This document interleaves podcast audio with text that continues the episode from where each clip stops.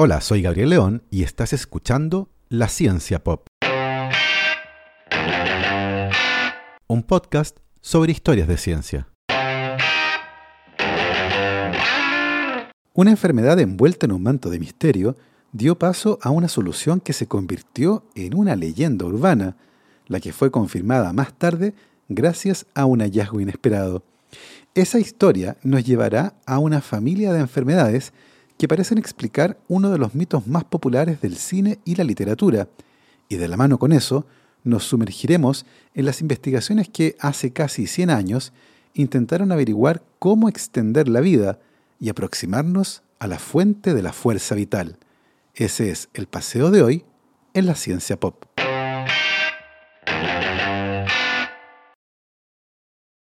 quieren apoyar, lo pueden hacer a través de mi página en Patreon.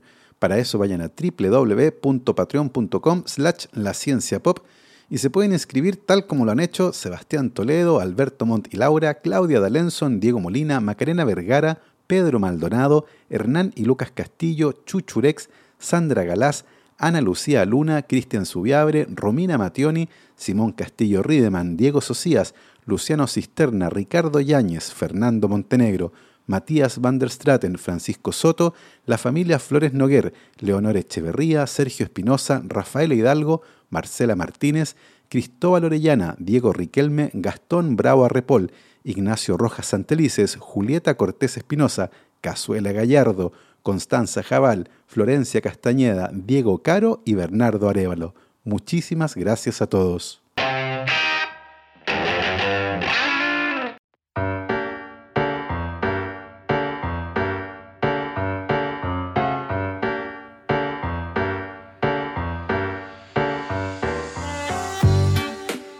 En el siglo XIX, una misteriosa enfermedad afectó a las zonas rurales de Nueva Inglaterra en Estados Unidos.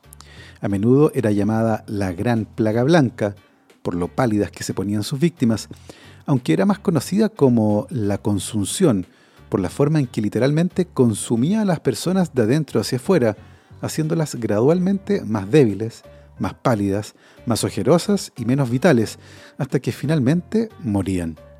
Hoy conocemos a esa enfermedad como tuberculosis, una infección producida por una bacteria que ataca los pulmones, provocando tos seca, fiebre alta y que casi invariablemente terminaba con la muerte del paciente en el siglo XIX.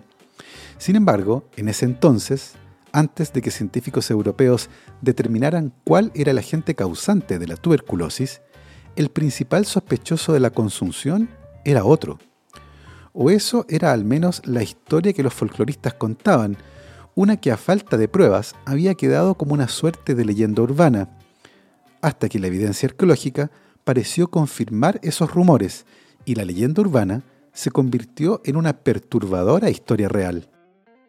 El año 1991, en la ciudad de Griswold, Connecticut, tres niños que jugaban cerca de una mina de grava encontraron una tumba. Uno de los niños corrió a su casa para contarle a su madre lo que habían encontrado, la que al principio se mostró escéptica, pero que cambió de opinión más tarde cuando el niño volvió con un cráneo humano en sus manos. Inmediatamente y pensando que se trataba de un crimen, la asustada mujer llamó a la policía local. En ese momento, la hipótesis principal era que los restos humanos podrían corresponder a una de las víctimas de Michael Ross, un asesino en serie local y por lo tanto cercaron el área para iniciar una investigación por homicidio. Sin embargo, el aspecto de los huesos sugería que se trataba de restos humanos muy antiguos, por lo que la investigación policial rápidamente dio paso a una investigación arqueológica.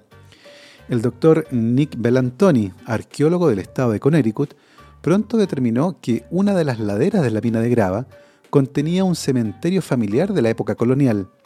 La zona conocida como Nueva Inglaterra y que está formada por los estados de Connecticut, Maine, Massachusetts, New Hampshire, Rhode Island y Vermont, está llena de cementerios familiares que eran parte de las granjas de la zona y usualmente no se encontraban marcados en los mapas.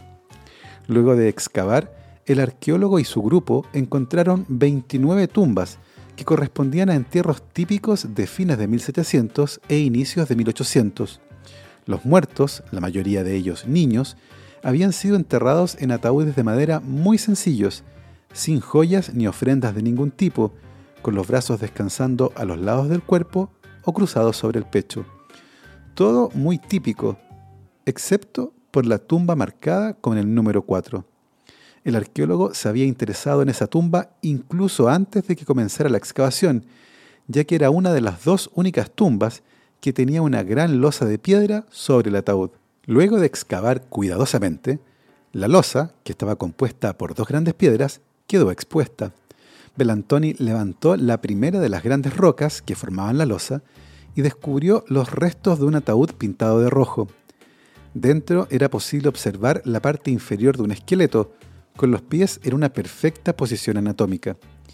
Pero cuando levantó la otra piedra, la que cubría la parte superior del cuerpo, Belantoni vio que el resto del esqueleto había sido completamente reorganizado.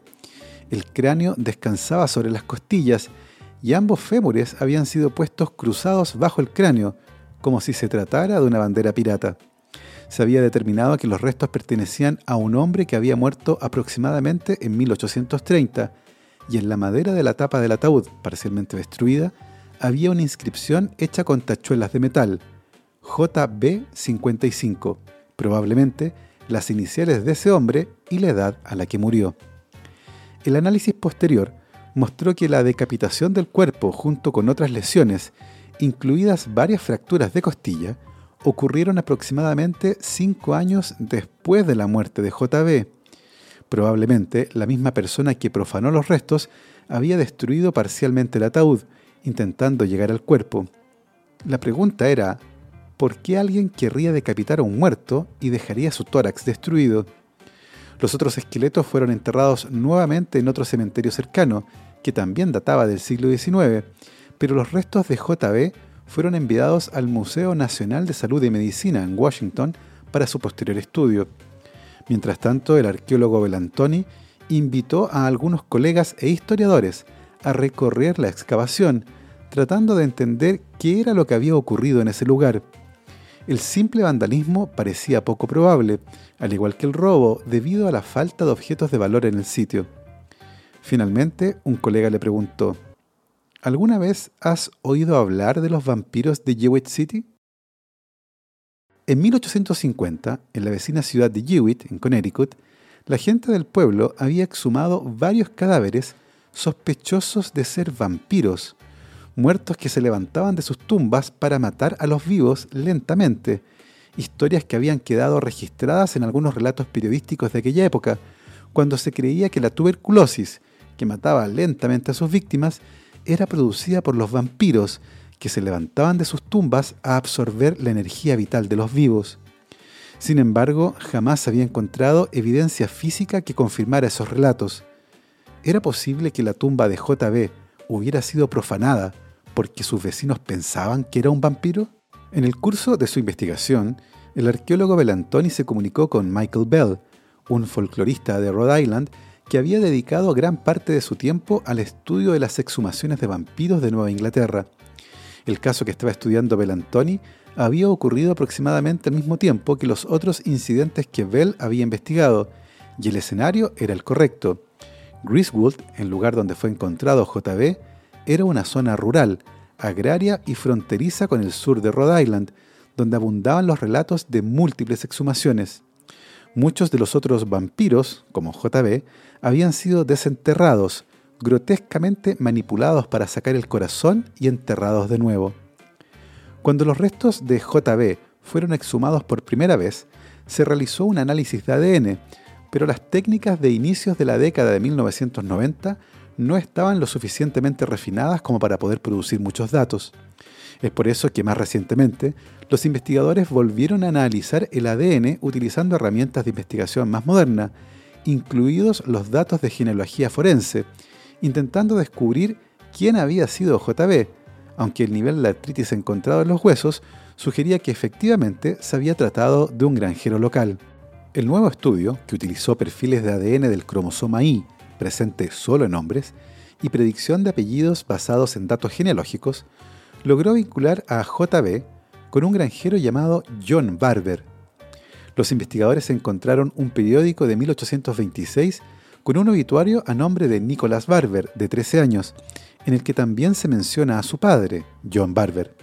Este dato era muy significativo, puesto que muy cerca de la tumba de JB55 se encontró un ataúd con el mismo estilo de inscripción de tachuelas, que decía NB13, Nicholas Barber. Entonces, ¿por qué se sospechaba que un granjero de Connecticut era un vampiro? ¿Y por qué a principios del siglo XIX el pánico por los vampiros se apoderó de Nueva Inglaterra y otras partes de Estados Unidos? Los historiadores creen que la explicación surgió como una forma de darle sentido a los síntomas de la enfermedad. Era normal que el estado de salud de los enfermos de tuberculosis fuera empeorando lentamente, consumiéndolos de a poco. Era normal que se pusieran pálidos y ojerosos. Era normal que sus dañados pulmones expulsaran sangre al toser. Era normal que despertaran con sangre en la boca y sintiendo una gran pesadez sobre el pecho, como si alguien estuviera sentado sobre ellos. Después de que murieron los primeros afectados por la enfermedad, el contagio a menudo continuaría propagándose entre las familias y los vecinos. A pesar del hecho de que muchas personas recibieron un diagnóstico médico de tuberculosis, seguían culpando de la propagación de la enfermedad a los que la padecieron anteriormente, creyendo que se levantaban de la tumba por la noche para darse un festín con los miembros de la familia, minando lentamente su vitalidad. Si bien no todas las exhumaciones se llevaron a cabo de la misma manera, la idea general era desenterrar el cadáver para detener su nefasta actividad nocturna, si su corazón todavía estaba presente y contenía sangre, era una señal de que el cadáver de seguro era un vampiro. En esos casos se procedía a sacar el corazón para luego quemarlo, y a veces se inhalaba el humo o se bebían las cenizas del corazón disueltas en agua como una forma de protección. Si bien muchas exhumaciones eran asuntos privados realizados por la noche, en Vermont las quemas de vampiros eran festividades públicas con la asistencia de pueblos enteros. Pero mientras que el folclorista de Rhode Island, Michael Bell, autor del libro Comida para los Muertos, en el camino de los vampiros de Nueva Inglaterra, ha relatado unas 80 exhumaciones que se extienden desde Nueva Inglaterra hasta Minnesota, el cadáver de JB55 sigue siendo la única evidencia física de esta práctica que ha sido descubierta por los arqueólogos. Un examen de los restos confirma que JB, John Barber, había en efecto tenido tuberculosis. La práctica de desenterrar y quemar parcialmente el cuerpo de los supuestos vampiros duró hasta finales del siglo XIX. En Exeter, Rhode Island, después de que varios miembros de una familia murieran de tuberculosis, la gente del pueblo exhumó el cadáver de una niña que había muerto a causa de la enfermedad unos meses antes. Le quemaron el corazón y el hígado en una roca cercana y le dieron las cenizas a su hermano, que también padecía la enfermedad. El joven murió dos meses después, también de tuberculosis. Ese incidente, del que se sabía por los relatos en la prensa de la época, sacó a la luz la práctica, lo que llevó a varios antropólogos a estudiar y catalogar las exhumaciones. La noción del vampirismo no es nueva y tampoco nació en Estados Unidos, ya que ha existido durante milenios. Culturas como los mesopotámicos, hebreos, los antiguos griegos y romanos tenían historias de demonios y espíritus que se consideran precursores de los vampiros modernos. A pesar de la ocurrencia de criaturas vampíricas en estas civilizaciones antiguas, el folclore de la entidad conocida hoy como vampiros se origina casi exclusivamente a principios del siglo XVIII en el sureste de Europa, cuando las tradiciones verbales de muchos grupos étnicos de la región fueron registradas y publicadas, consolidándose en un único relato. La creencia en tales leyendas llegó a ser de tal magnitud que en algunas áreas causó histeria colectiva e incluso ejecuciones públicas de personas que se creía eran vampiros.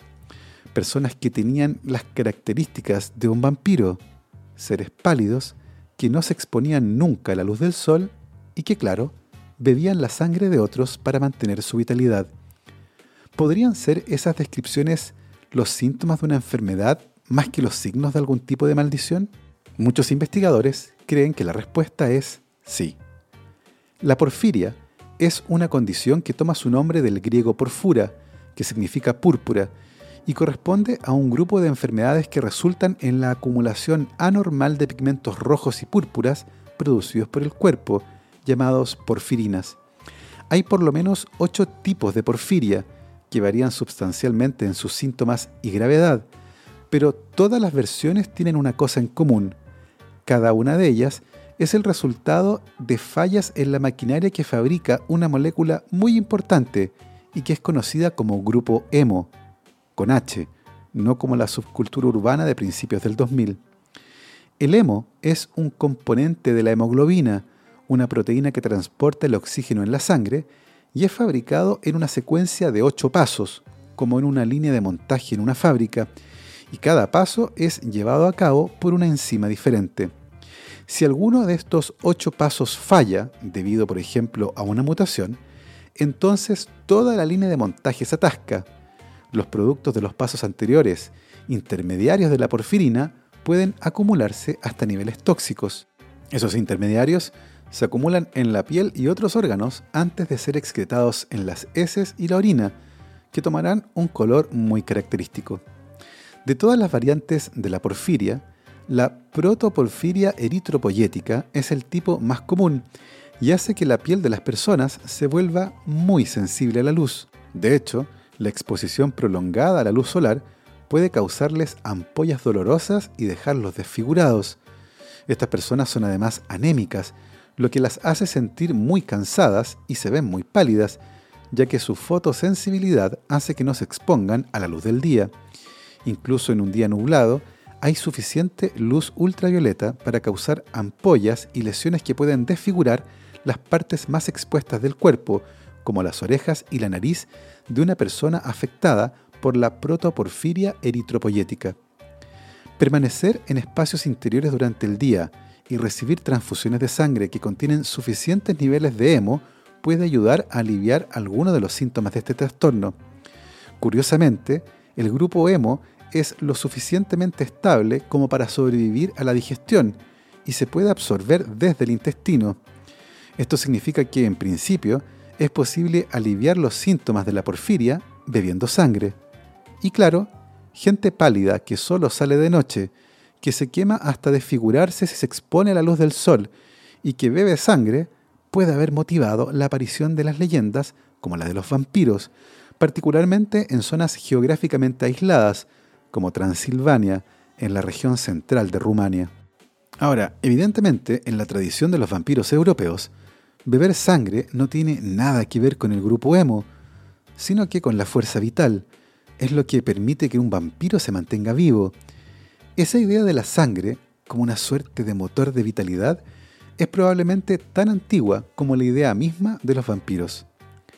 En 1748, el alemán Johann Heinrich Kohausen médico personal del obispo de Münster, publicó un libro titulado Hermipus Redivivus, libro en el que proponía varios métodos para evitar o retrasar el envejecimiento.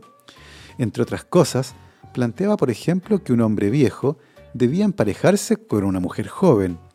Esta hipótesis se basaba en un mito de la antigua Roma que cuenta la historia de Clodius Hermipus, un hombre que habría vivido hasta los 115 años gracias a que respiraba el aliento de mujeres jóvenes, una frase muy poética por lo demás.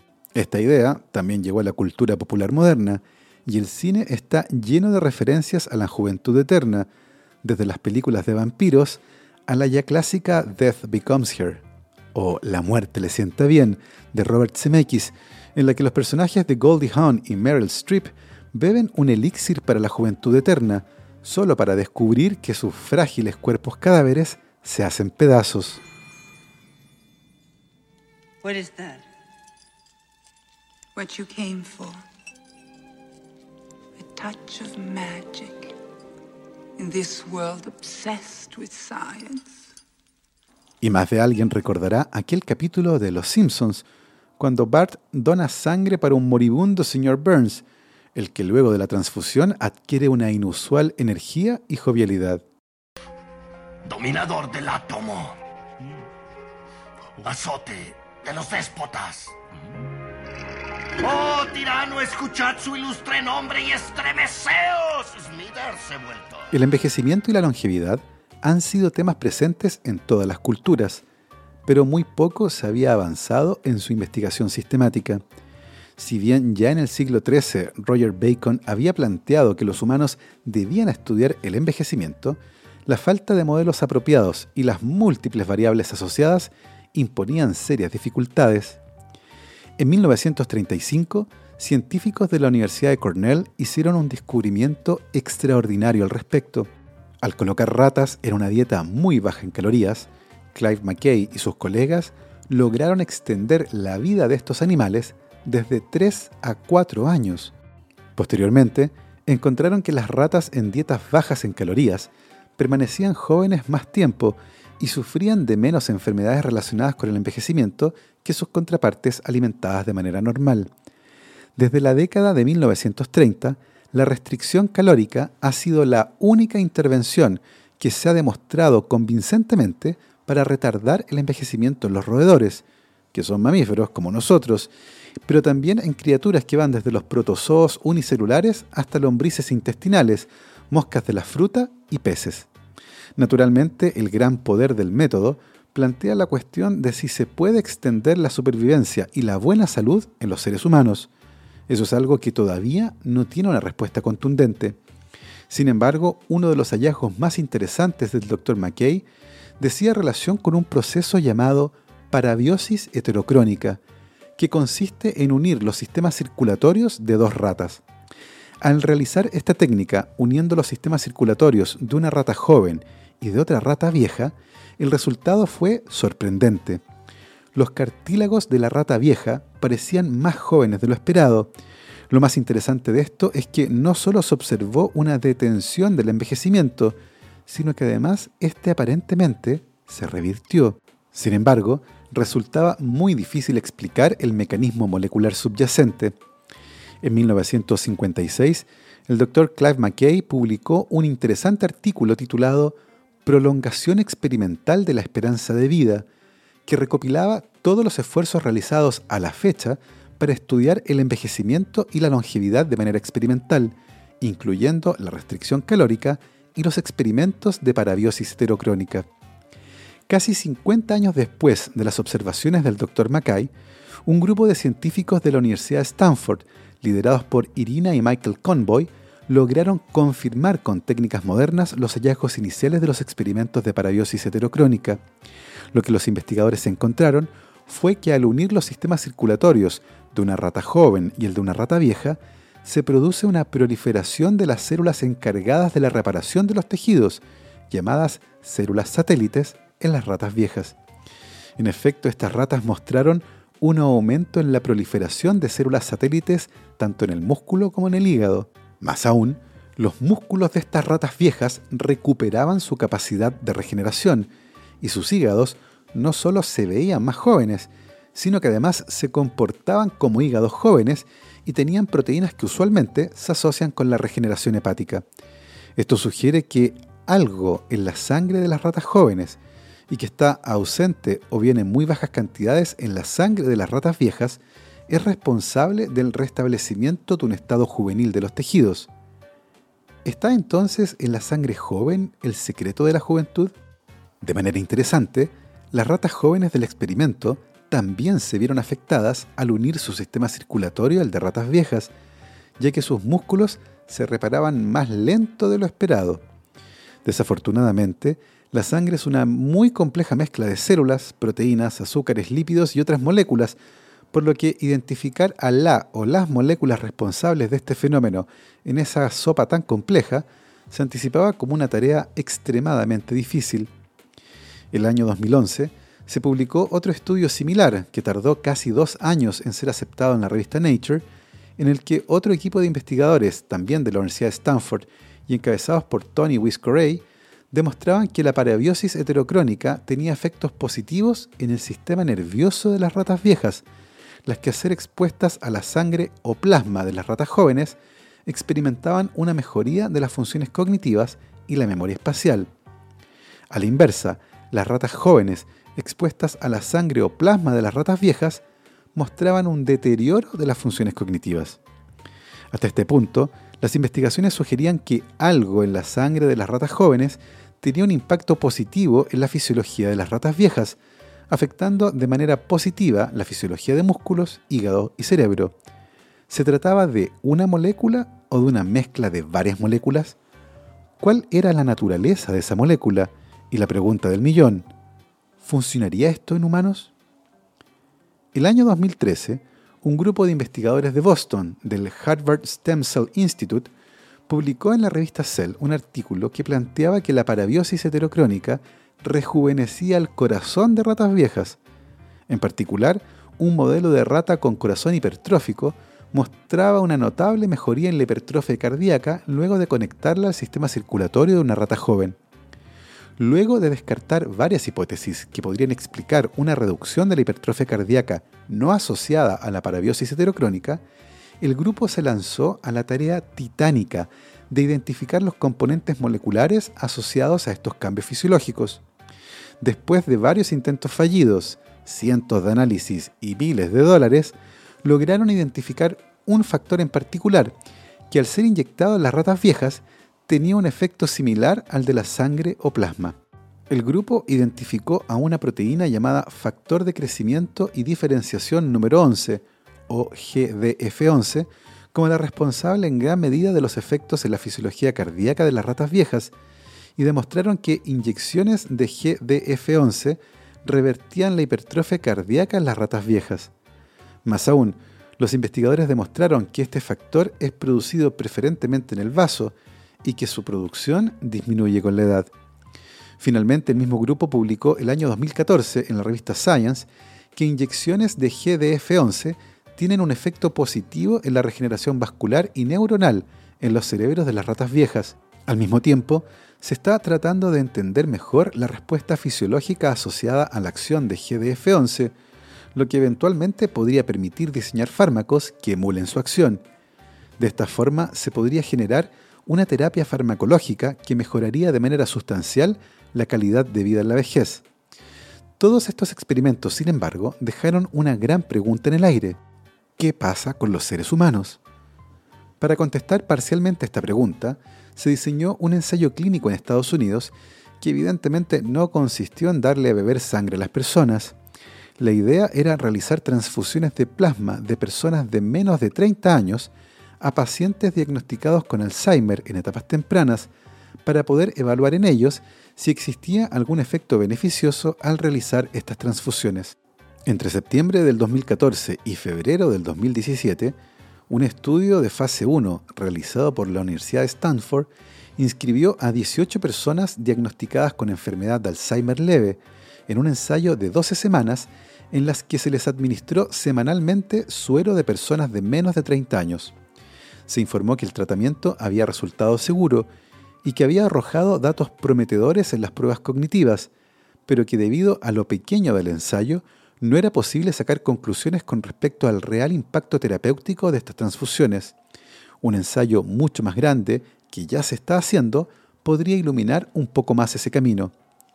A pesar de que los resultados todavía no son para nada concluyentes, el hecho que las transfusiones de plasma estén aprobadas por la FDA, debido a su largo historial de seguridad, ha sido utilizado por algunas compañías para ofrecer algo parecido a la fuente de la juventud. Eso a pesar de una advertencia hecha el año 2019 por la FDA de que tales tratamientos no proporcionan ningún beneficio clínico comprobado contra cualquier dolencia relacionada con la edad y que algunos pacientes están siendo presa de actores sin escrúpulos que promocionan tratamientos de plasma de donantes jóvenes como curas y remedios.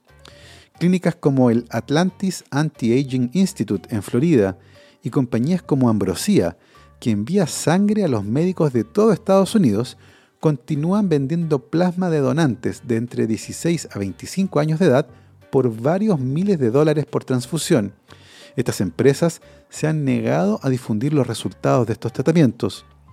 Ante tal secretismo, muchos investigadores, incluyendo a pioneros de la parabiosis como Wisco Ray o los Convoys, cuyo trabajo inspiró directamente la creación de empresas como Ambrosia, han llamado públicamente a esta empresa como inmoral y peligrosa.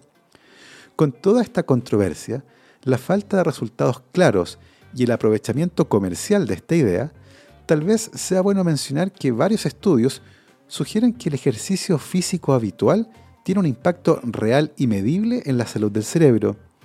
Tal vez no necesitamos sangre joven, sino que sudar un poco más. Por otro lado, la idea de extender la vida per se no parece muy atractiva, cuando se piensa en las condiciones en que esos años extras serán vividos. En ese sentido, parece mucho más importante que nos enfoquemos en aquellas intervenciones que pueden mejorar nuestra calidad de vida en la vejez, antes que extender la vida unos años más. Y así hemos llegado al final de esta historia. Espero que les haya gustado. Yo me despido como siempre con mis agradecimientos a mis queridos patrons.